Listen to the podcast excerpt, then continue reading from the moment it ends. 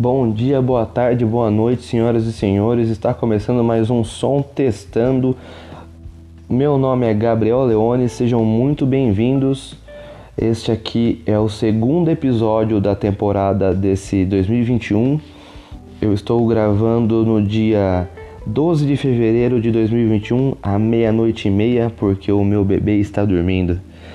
Muito obrigado pela paciência de estarem esperando um novo episódio. Eu peço desculpas por ter demorado para gravar tanto.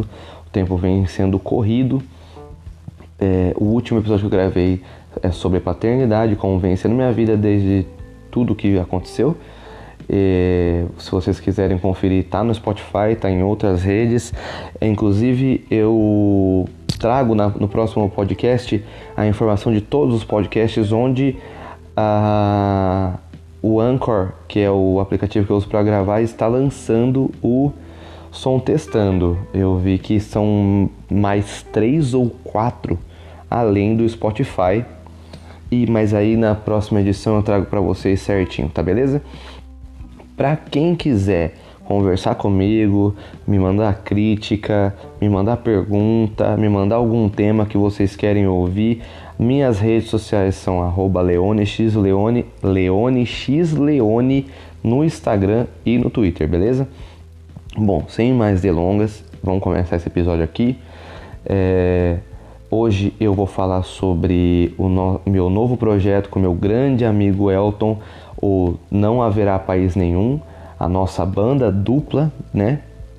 No caso, porque somos eu e Elton nos trabalhos desse projeto. A gente conseguiu dar início a ele no começo. No começo não, né? Vamos dizer, no começo da pandemia, mas meados de 2020, ali, junho, julho, vamos dizer que o negócio ficou sério, né? E e desde então é muito trabalho, é muita correria e dedicação para a gente conseguir fazer funcionar. A gente lançou o nosso primeiro single, tá no Spotify e em outras plataformas, no YouTube também. O nome do som é Ebulição. Pode procurar aí, não haverá país nenhum Ebulição, beleza? É, os links do, da música também estão no, no, meu, no meu Instagram e no Instagram do Elton, beleza? É, bom, antes de eu falar sobre como foi todo o processo de gravação do, desse single, eu queria falar um pouco sobre como foi minha vida musical e como eu e o Elton nos encontramos nessa. Para quem não sabe, não conhece a história, eu e Elton temos banda tal. É, a primeira banda que eu tive na minha vida foi com o Elton e agora a última é com ele. É lógico que no meio desse tempo todo eu tinha 14, 15 anos, Elton tinha quase a mesma idade, ele tem um ano de diferença da minha pessoa. Nós nos separamos algumas vezes, nós fizemos outros projetos em alguns momentos, mas sempre que dava a gente estava ali tentando fazer alguma coisa junto. É...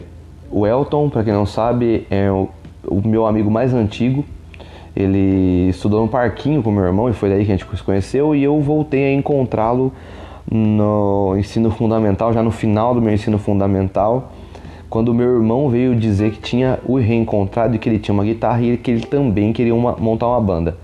Por que ele também queria montar uma banda? Porque eu já havia fala, falado várias vezes que queria aprender música, que queria montar uma banda ali desde os meus 12 anos. Eu já vinha falando porque eu ouvi alguns programas na Rádio Rock, 89 FM de Campinas, 89.3 FM de Campinas, olha só, entregando minha idade. E eu já ouvia algumas bandas underground, já tinha noção mais ou menos do que estava acontecendo no underground. Eu, num tempo pouco depois que eu conhecia ali na 89 essas bandas, eu acabei vendo um show do Dance of Days aqui em Cosmópolis de graça e aquilo mudou muito a minha vida. Para quem não sabe, Cosmópolis sempre foi reduto de banda, sempre teve muita banda. É, mas muita banda mesmo, assim. E a época era muito doido ver isso acontecendo, porque era uma cidade pequena, não tinha muita coisa, era muito pacata, de repente tinha uns shows de rock acontecendo numa praça. E aquilo acabou motivando eu, quanto a moleque que era, a ter uma banda E aí me encontrei com Elton e montamos a nossa primeira banda, The Illusion, que não, nem saiu direito do papel, não funcionava muito aquilo. E no ano seguinte aquilo acabou se tornando a Safiri, que foi literalmente a primeira banda que eu e o Elton tivemos. Tanto que eu conto que eu tô 15 anos correndo atrás de música por conta da Safiri. Eu não conto muito da Illusion porque foi, foi um experimento muito doido, aquilo não funcionou.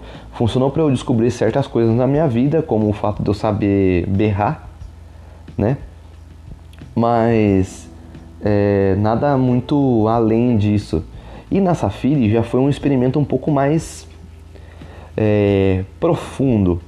Ah, nós procuramos escrever letras, então a coisa era estruturalmente é, próprio, né? Eram sons próprios.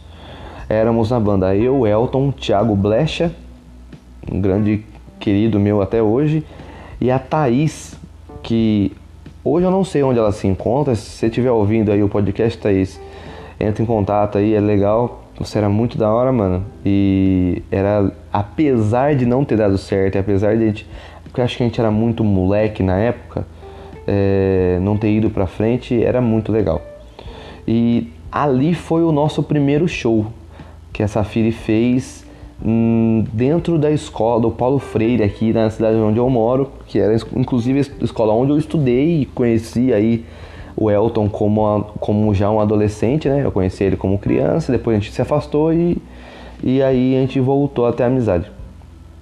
E a gente fez o primeiro show dentro da escola, a gente chegou a tocar Garotos Podres e, na, dentro da escola e aquilo foi muito engraçado. Tocamos Sonho Médio do Dead Fish, foi, foi uma doideira. Bom, passado isso, eu e o Elton demos uma afastada mais uma vez por uma série de questõezinhas pessoais. Como eu disse, a gente era muito moleque ainda, então muita coisa não se levava a sério. E, enfim, não tinha esse não, não se tinha um apoio assim, pelo menos da minha parte não tinha um apoio da família para eu é, lidar com isso. Meu pai nunca me apoiou a mexer com música, nada, então eu, eu fiz por mim. E aí, quando eu já estava com os meus 15 para 16 anos, eu já tinha ido para o ensino médio, então eu estava em escolas separadas do Elton.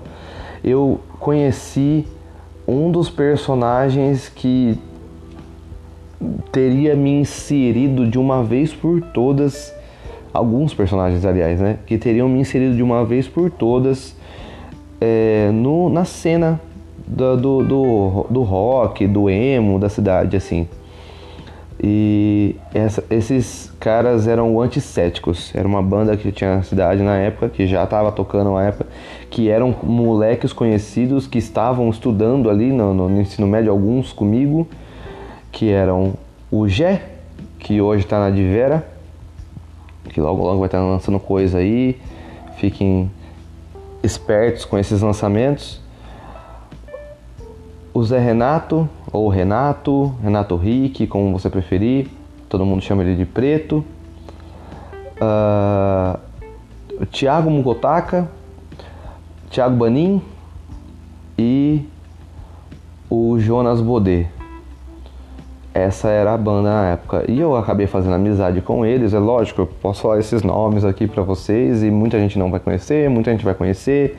Muita gente, se for da minha idade vai, e aqui da cidade, vai lembrar do Anticéticos, muita gente não vai ter ideia do que eu tô falando. Mas era uma banda que basicamente tocava esse tipo de som que vinha aparecendo em Cosmópolis, que eram então o emo, hardcore e o emo do underground brasileiro. Então tocavam Dead Fish, tocavam Coelho Limão, tocavam eh, Dance of Days, entre outras bandas e músicas próprias. E aquilo me influenciou muito na época. E eu não me lembro a que dado momento isso aconteceu, mas eu acabei, numa conversa com o Renato Rick, a gente resolveu montar uma banda e eu falei, olha, eu tenho um camarada que vai ser interessante de, de botar. E aí a gente montou a DFX com mais alguns caras aqui da cidade e, gente, não vou ficar dando muito nome, porque senão vou me estender muito. e vai ficar muito comprido isso aqui. Mas a DFX era literalmente o que você chama de emo. E até por isso o meu apelido acabou virando Gabriemo na época. Porque nós tocávamos NX0, nós tocávamos For Fun, é... tocávamos várias bandas desse, desse, desse lado do emo, tínhamos músicas próprias.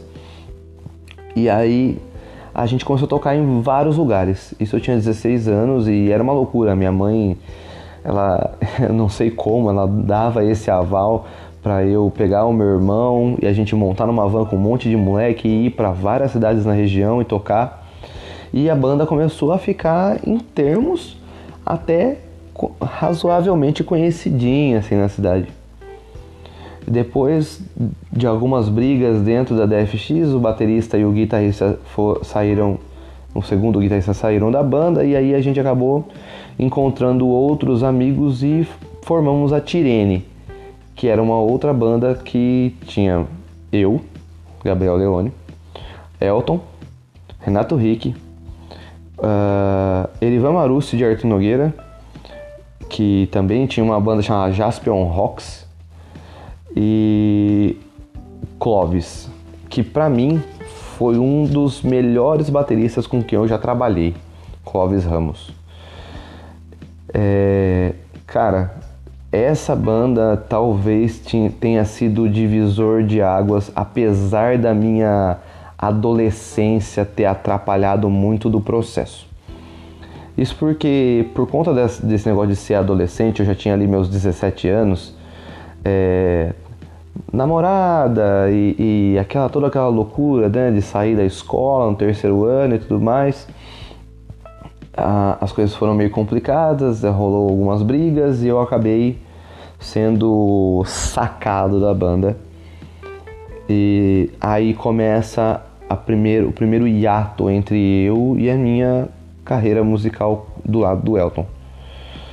Eu saio da banda e passo o final de 2008 e até meio de começo ali, março, abril de 2009 sem mexer com música.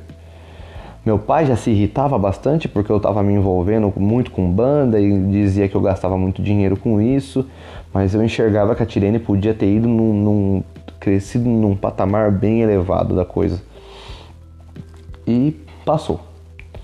Em 2009, o meu irmão mais uma vez intermediando todas as coisas, ele chegou em mim e falou: ó, tem uns caras aqui na cidade que eles têm uma banda, os integrantes saíram da, alguns integrantes saíram da banda, eles estão tentando mudar as coisas e estão precisando de um vocalista.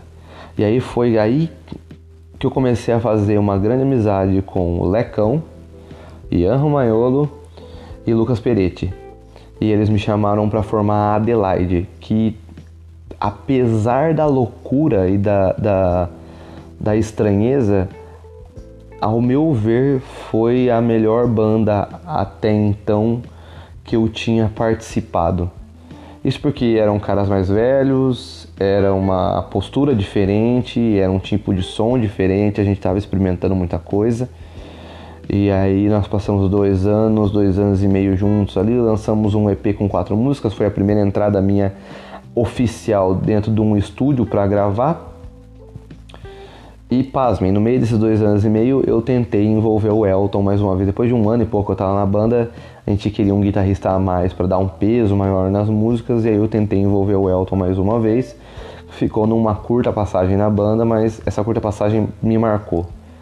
Por conta de alguns shows que a gente fez e a vibe entre a gente era muito boa.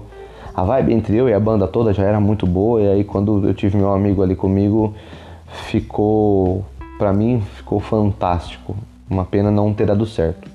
Bom, depois de muito tempo, passei por várias bandas, passei por bandas que, que nem se conhece o nome. Eu e o Elton tentamos montar uma banda de new metal, de altern metal, que durou um show só, fizemos duas músicas próprias que não, não foram gravadas e também se perderam no tempo. E, bom, Todo o tempo passou, eu passei quase 5 anos, 4, 5 anos com uma banda chamada 16 Toneladas, que antes era Bário Rádio, onde estava eu e uns outros amigos meus. A gente fez muita música própria também, nada foi gravado. Eu espero gravar um dia ainda com os caras, encontrar com eles e gravar. Mas chegamos em 2020, eu e Elton estávamos definitivamente parados, sem ter literalmente nada de música. Já estávamos bem mais velhos, depois de tudo que passou, já estávamos calejados em alguns aspectos, e aí num belo dia assim, porque acontece, como o Elton é muito amigo meu, a gente começou a criar uma tradição depois de um tempo que era sentar na praça onde vende o cachorro quente do Dadá, que era um cachorro quente que a gente gostava muito, que a gente gosta muito. Sentar, pedir um cachorro quente, tomar um, um negócio e conversar. O negócio era esse. E aí, entre uma conversa e outra, uma conversa sobre a vida e outra, Elton virou para mim e disse assim: Gordo, você abraça fazer um projeto comigo? Falar sobre sobre as coisas que estão acontecendo, botar o pau na mesa e tudo mais. E eu, sem pensar duas vezes, falei: lógico eu abraço. Mas com quem? Só nós dois? Eu, vocalista, canto do jeito que eu sei, não canto muito bem. Malemar toca um violãozinho, Elton toca guitarra. Elton não se acha um excelente guitarrista, e toca bateria, mas também não se acha um excelente baterista. Mas que para mim o que ele fazia estava de bom tamanho. Ainda mais porque a, nosso, a nossa ideia nunca foi fazer um negócio mirabolante que nem metal melódico, umas coisas, umas guitarras cheias de coisa, música cheia de coisa. Nunca foi isso. Nosso negócio era fazer, pelo menos no meu ponto de vista, né? Não sei se esse é o ponto de vista do Elton, é fazer música visceral, música que, que, que chama você no íntimo, assim, entendeu? Ou para falar de coisas sociais, ou para falar de coisas de nós mesmos. E aí a gente começou a conversar sobre e pensar no que fazer e como gravar. E aí Elton virou para mim e falou assim: "Você anda escrevendo?" E eu já não escrevia desde as 16 toneladas, que foi a última banda que eu tive. E já tinha um tempo parado, já não, não estava escrevendo nem nas 16 toneladas. Porque eu, eu tava num momento muito difícil e a cabeça não estava ajudando muito. E aí ele começou a falar isso e meio que coincidiu, a gente estava na pandemia, mas a coisa não estava tão feia.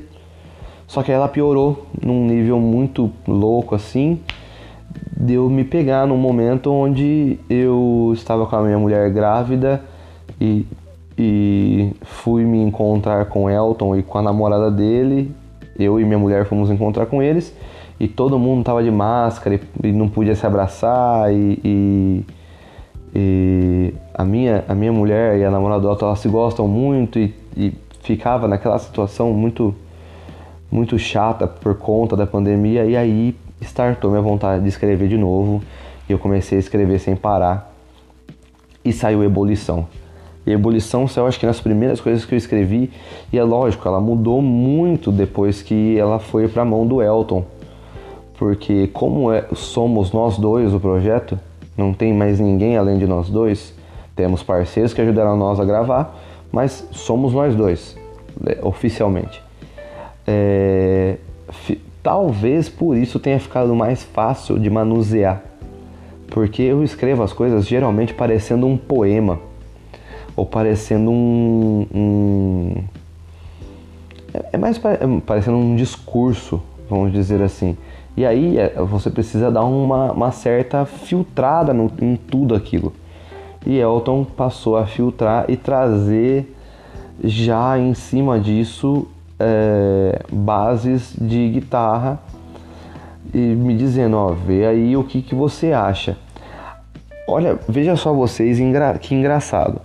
A pretensão nossa era fazer sons como, por exemplo, uma banda chamada Title Fight ou uma, uma outra banda chamada Sport, que pouco tem a ver com hardcore punk na essência que a gente gravou. Só que durante o processo, durante a gravação das coisas, durante a produção da, da, da, da do, é, que o Elton tomou, né, a liberdade de fazer todas as guitarras e tudo mais, a coisa mudou muito. E ela foi embarcando por uma coisa que nós sabemos, com toda a modéstia do mundo, nós sabemos fazer muito bem, que é o punk, o hardcore, um hardcore ali californiano, uma coisa mais mais é, mais Bad Religion, mais Garage Fuzz, uma coisa mais, mais é, pra cima, vamos dizer assim. E a gente, pelo menos assim, né? Essa é a minha visão. A nossa ideia até então era trazer uma coisa mais mais calma, talvez um pouco mais melancólica, um pouco otimista, mas não no nível que a gente estava se encontrando ali agora. Bom, dito isso, a gente sentou, ele gravou um milhão de guitarras no celular, me mandou. Eu gravei um milhão de vozes no celular e mandei para ele. E aí começou as incógnitas. E aí, como que a gente vai gravar? Quem vai gravar baixo? Quem vai gravar a bateria? Quem vai gravar as guitarras? Eu vou gravar a voz sozinho? Que estúdio a gente vai gravar? Bom, primeiro vamos atrás do estúdio. E aí a gente teve a felicidade, né? O Elton teve a felicidade de receber uma recomendação de um estúdio em Campinas chamado Casa 39? É Casa 39? Isso mesmo, Estúdio Casa 39. Desculpa, Rodrigo, pelo, pela falhada que eu não lembrava o número da casa, cara. É, mas enfim, a gente resolveu gravar nesse estúdio primeiro porque, para quem não sabe, o Estúdio Casa 39 é do baterista do Cardiac, que é uma banda da região que eu sempre admirei, inclusive com a Adelaide já toquei algumas vezes junto com, com a 16 toneladas, antes dela se tornar 16 toneladas, eu cheguei a tocar uma vez junto. E. Cara, foi muito bom ver é, quem tava ali para ajudar a gente no projeto. A gente passou pro Rodrigo, que é o dono do estúdio Casa 39, a situação, qual era a nossa ideia, e ele abriu um espaço maravilhoso pra gente e para minha felicidade e da do Elton, é, depois de um processo meio complicado para gravar as baterias, porque nós queríamos ela num, num certo formato, o Rodrigo se disponibilizou a gravar as baterias. Então, no nosso primeiro som, que é a ebulição, as baterias estão gravadas pelo baterista do Cardiac, o que para mim é uma honra tremenda. Bom, beleza. Gravaram-se guitarras, o Elton gravou todas as guitarras, porque se não me engano ele gravou três guitarras nesse som. É... O Rodrigo gravou as baterias e aí ficou naquele papo. E aí, gordo, né? O Elton falando pra mim: Você vai gravar o baixo? E eu tremi. Eu tremi porque eu até tento tocar um pouco de contrabaixo, mas para gravar eu, eu comecei a o som do que já estava gravado das demos e eu falei, putz, não vou dar conta, cara. E aí, num belo dia, enquanto a minha mulher estava trabalhando num flash tattoo, para quem não sabe, minha mulher é arroba Steiger Tattoo. Sigam no, no Instagram, minha mulher acabou de voltar aos trabalhos. Vamos lá tatuar bastante, gente.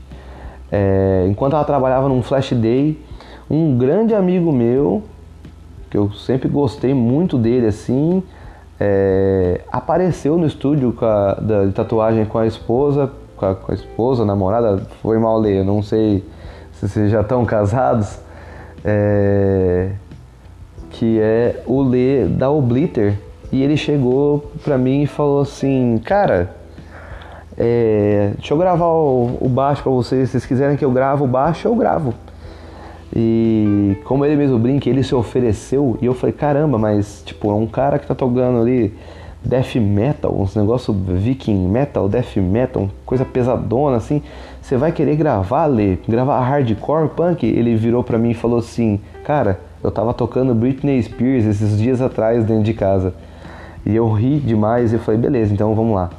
Então, Ebulição tem as participações do Lê, baixista da Obliter, e nas bateras do Rodrigão, batera do Cardiac, que para mim é uma grande honra ter esses dois caras e que fez é, é, talvez a diferença da, da, da, de ebulição, no meu ponto de vista, ter se tornado uma música muito foda foi a, a adição desses caras gravando, porque eles, eles assumiram a responsabilidade de fazer um som que, que não era o deles e que eles estavam ali só contribuindo com a parte artística e a gente contribuindo com a amizade no meio de uma pandemia.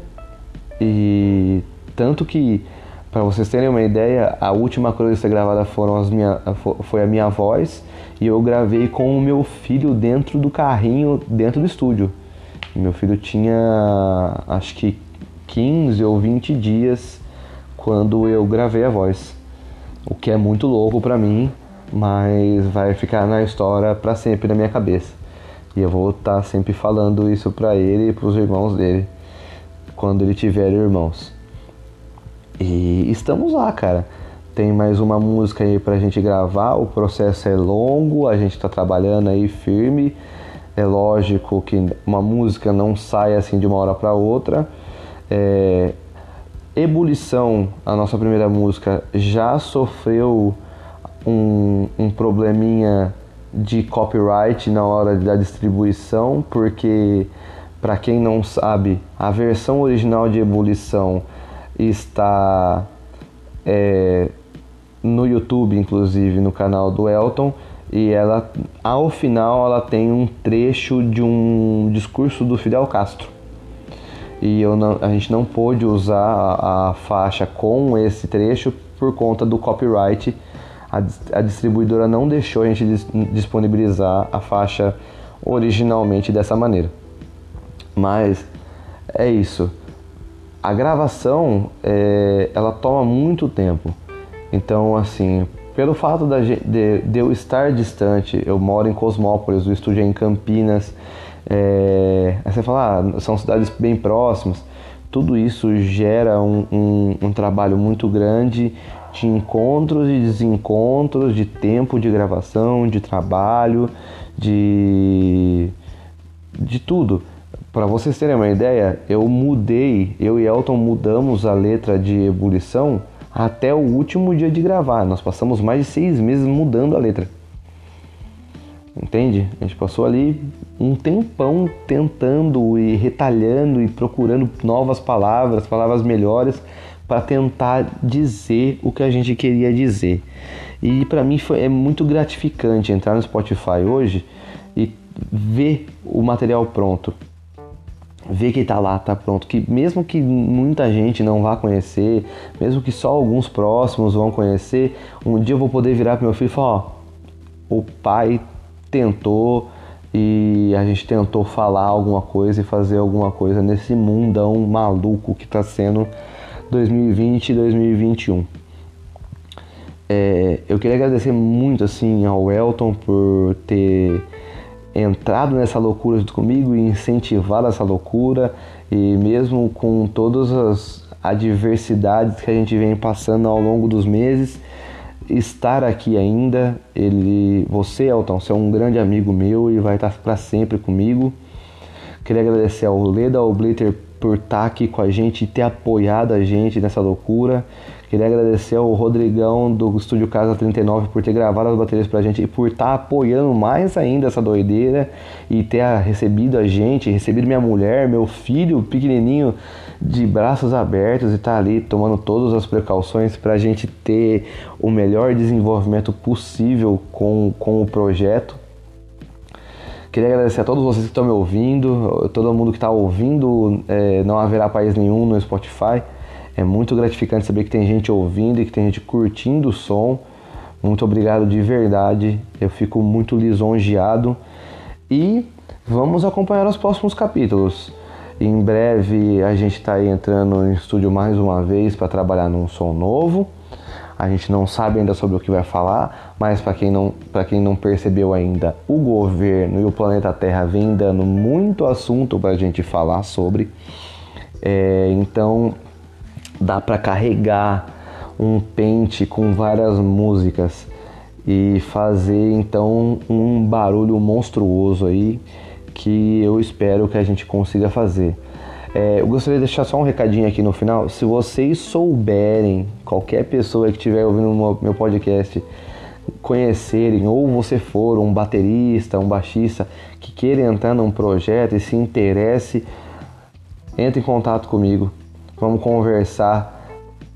Talvez se tudo correr bem, quem sabe não haverá país nenhum apareça em algum palco aí assim que essa pandemia acabar, beleza?